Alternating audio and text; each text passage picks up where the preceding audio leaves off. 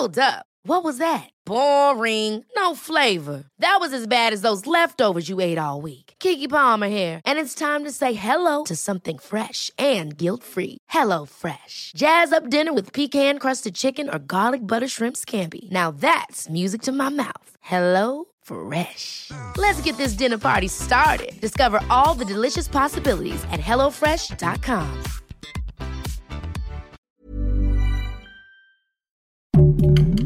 Heraldo Podcast, un lugar para tus oídos. ¿Te acuerdas del entendimiento bicentenario entre México y Estados Unidos? Pues según Marcelo Ebrard, ya dio algunos resultados. Esto es Primera Plana de El Heraldo de México.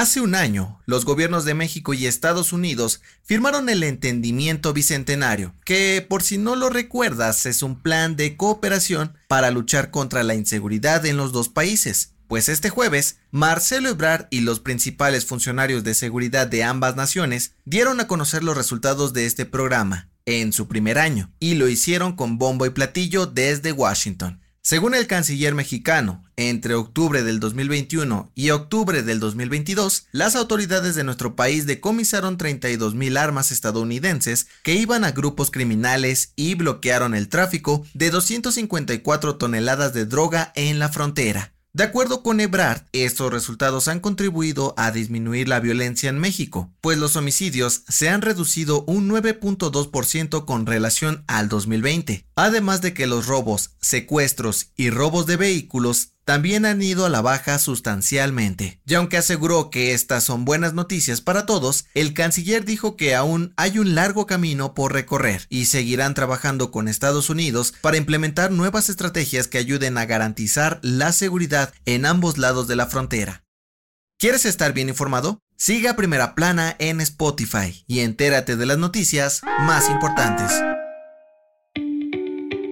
Aunque falta poco menos de dos años para las elecciones presidenciales del 2024, el destape de corcholatas se ha convertido en una verdadera fiebre en las altas esferas del gobierno y los partidos políticos. Y al que no se ha quedado atrás mencionando posibles candidatos a la silla grande es AMLO, pues además de tener a sus gallos en Morena, este jueves reveló los nombres de 43 políticos, comunicadores y gobernadores que, según él, han demostrado su interés por aparecer en la electoral del 2024 por la oposición. En la mañanera, nuestro querido cabecita de algodón mencionó uno por uno y por orden alfabético a los personajes que podrían encabezar una candidatura, entre los que destacan el ex gobernador del Banco de México, Agustín Carstens, los periodistas Carlos Loret de Mola, Denis Dresser y Pedro Ferris de Con, el gobernador de Nuevo León, Samuel García, la senadora Lili Telles y hasta Chumel Torres. Pero eso sí, López Obrador aseguró que las corcholatas de Morena, Marcelo Ebrard, Claudia Sheinbaum y Adán Augusto López están bien preparados para competir contra cualquiera que resulte ser su adversario. Con tanto destape ya hasta parece hora feliz, ¿no crees?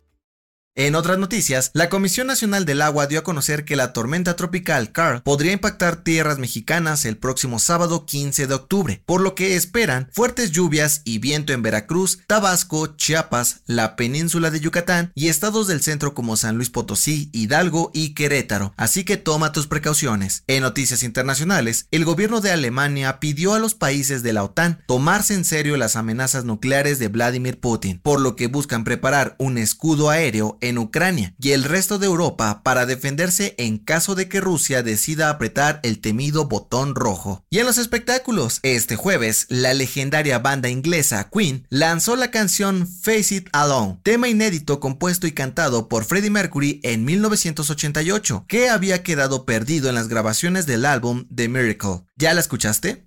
El dato que cambiará tu día. Seguramente alguien te ha dicho más de una vez en tu vida que no es bueno irse a dormir si estás enojado, pero ¿qué tan real es esto? Pues la ciencia tiene la respuesta. Según un estudio de la Universidad Normal de Pekín, al dormir, nuestro cerebro almacena y procesa y organiza todas las experiencias que vivimos en el día, pero la acumulación de emociones negativas dificulta este proceso, evita que desechemos malos recuerdos y nos impide conciliar el sueño debidamente. De acuerdo con los expertos, esto puede provocar que el impacto negativo emocional dure horas o hasta días. Por ello recomiendan resolver cualquier conflicto antes de ir a la cama y así no tener problemas a la hora de dormir. Yo soy José Mata y nos escuchamos en la próxima. Esto fue Primera Plana, un podcast del Heraldo de México.